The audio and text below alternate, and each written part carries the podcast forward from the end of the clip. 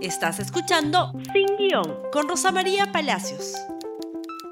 El Consorcio Saneamiento Lima Norte Lote 1 y Sedapal se encuentran rehabilitando las redes de agua y alcantarillado en Lima Norte. Por ello, cuidemos nuestras redes de alcantarillado, no arrojes basura, restos de comida, aceites usados, ni viertas químicos agresivos, pues estos deterioran las redes y causan aniegos.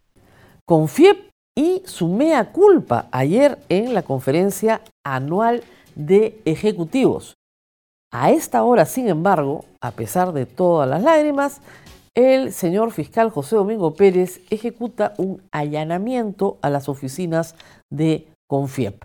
¿Por qué? Porque está buscando documentación acerca de quién dio dinero para las campañas 2011 y 2016, las campañas políticas, y en qué se gastó ese dinero. En teoría, lo que han declarado varios empresarios es que se recaudó para la campaña de medios, así la llaman, en el año 2011 2 millones de dólares. Y que esa campaña de medios, en realidad es una campaña muy larga, pero lo que hay que concentrar, en lo que hay que concentrar la atención es en los spots en las tres últimas semanas, ¿no es cierto?, de mayo a la primera de junio, donde se estaba jugando la segunda vuelta en el Perú. Ahí es donde metieron la plata. Hay que ver, como quiere buscar el señor eh, fiscal, cuánto y cómo. Pero regresamos a lo que pasó ayer en la conferencia anual de ejecutivos, que fue en realidad una revelación.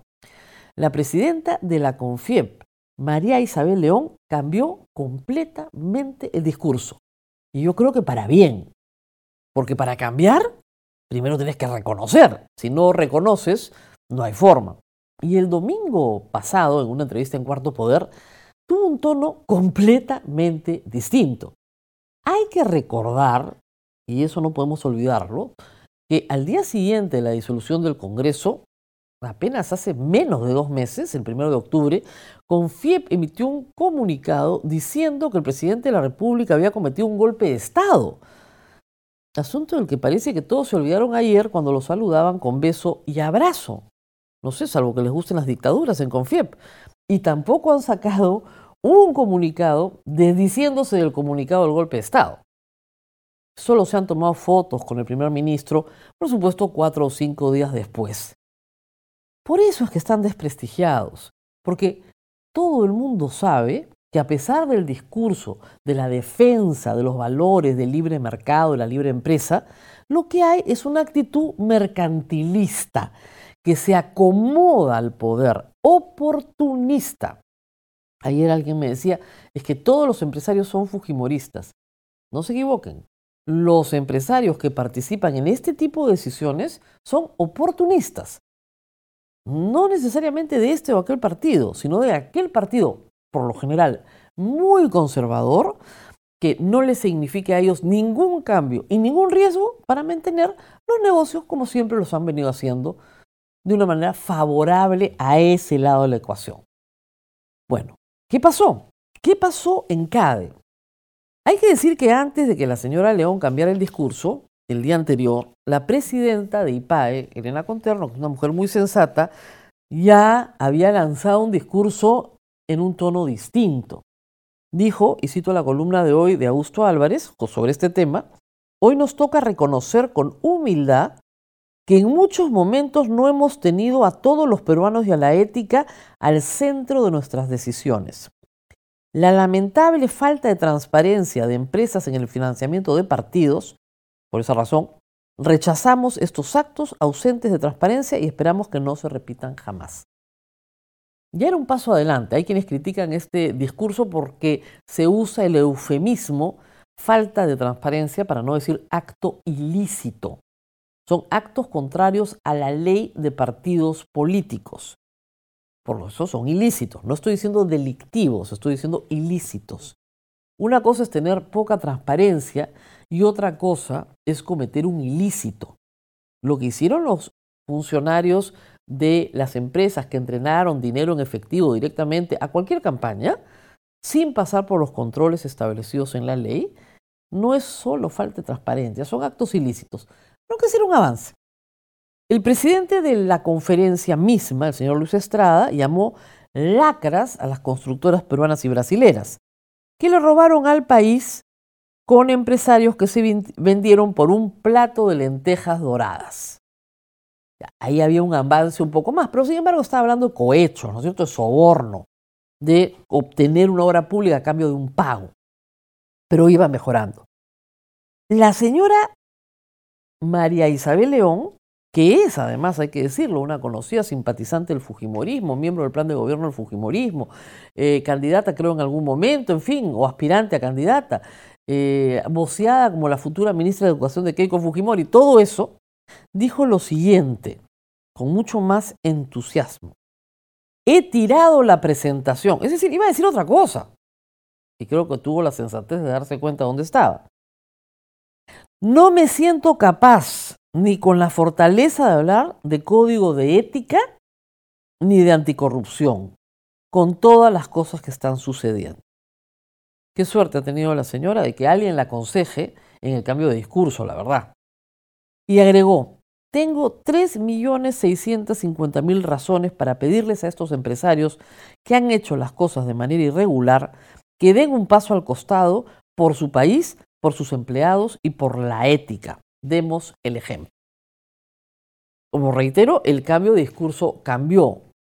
¿Los empresarios dejaron aislado a Dionisio Romero? ¿Es posible? ¿Van a cambiar? Eso es lo que está en discusión. Reitero, reconocer es un magnífico paso, pero no puede ser el único. Las cifras del prestigio de los empresarios peruanos que los engloba a todos, lamentablemente, porque así son las percepciones institucionales, las cifras del prestigio son pésimas. Compiten con los jueces y fiscales, así de malas. Y probablemente, como se dijo ayer en justamente el panel anticorrupción, este año probablemente sean peores. Solo el 4% de los encuestados el año pasado creían que los empresarios ganaban lo que ganaban con su esfuerzo y dedicación.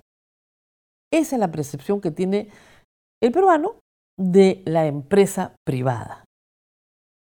Los ven como unos sinvergüenzas. Y se lo han ganado a pulso. Y por salir a defender lo que han estado defendiendo desde que se conoció este espantoso evento, varios días como se dijo ayer también, han terminado disparándose al pie, porque no se percibe que estén defendiendo los valores del libre mercado. Lo que se percibe es una actitud mercantilista de copamiento del poder político para obtener a cambio una prebenda, chiquita o grande, no importa, pero para obtener que nada cambie y que se manejen los negocios de la misma forma en la que se han estado manejando. El problema del crecimiento peruano, hay que decirlo además en los últimos 30 años, es que ha generado lo que hace 30 años tal vez no se veía con tanta fuerza, salvo en el sector público, que es monopolios y oligopolios privados. Y el problema es que el consumidor puede aguantar hasta cierto momento, pero habrá otro en que dirá basta. Y frente a eso acaba de salir, pero acaba de salir una norma de control de fusiones, pero todas las anteriores, que son muchas y abarcan muchos ámbitos de la vida cotidiana de la gente en la adquisición de bienes y servicios, son muy duras para el consumidor. Y ese consumidor que tiene que aceptar condiciones de crédito, que tiene que aceptar la compra de determinados productos a determinados precios, que tiene que aceptar condiciones de comercialización gravosas para los proveedores, todos esos ven que esa empresa importante, de prestigio, hace trampa. ¿Cómo quieren recuperar el prestigio si no comienzan a trabajar? Primero para despolitizarse y segundo para dejarse de ser tan lejanos, tan lejanos a sus propios mercados. Aparecen en los momentos de crisis, nada más. Después nadie los ve. El presidente de la República se presentó eh, cuando se era esperado para hoy, en realidad, se presentó cuando termina de hablar justamente el panel que estaba hablando sobre corrupción. Y le dijo varias cosas que muchos no quisieron escuchar, como lo que había costado sacar una norma de octógonos, como lo que había costado sacar una norma sobre genérico. Y han salido con mucha dificultad porque ha habido una oposición política constante.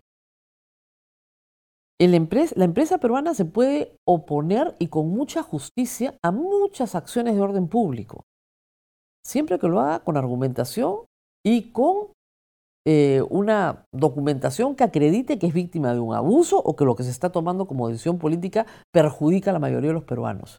Pero lo que no puede es encubiertamente penetrar el Estado para obtener ventajas. Y esos ejemplos ponían claramente sobre la mesa el asunto de las ventajas. El presidente no es muy popular, evidentemente, en CADE. No lo apoyan, sino el mismo porcentaje de peruanos que lo apoyan, probablemente. Lamentablemente, además, los empresarios están en este momento brutalmente asociados a Fuerza Popular, les guste o no. Y van a tener que trabajar muchísimo, muchísimo para cambiar esa percepción. Importante reconocerlo, pero hacia futuro el camino todavía tiene muchos baches para que cambie la percepción que se tiene en el Perú del empresario peruano, del empresario, gran empresario peruano, por ponerlo de alguna manera. El Consorcio Saneamiento Lima Norte Lote 1 y Sedapal se encuentran rehabilitando las redes de agua y alcantarillado en Lima Norte. Por ello, cuidemos nuestras redes de alcantarillado. No arrojes basura, restos de comida, aceites usados, ni viertas químicos agresivos, pues estos deterioran las redes y causan aniegos. Gracias por escuchar Sin Guión con Rosa María Palacios. Suscríbete para que disfrutes más contenidos.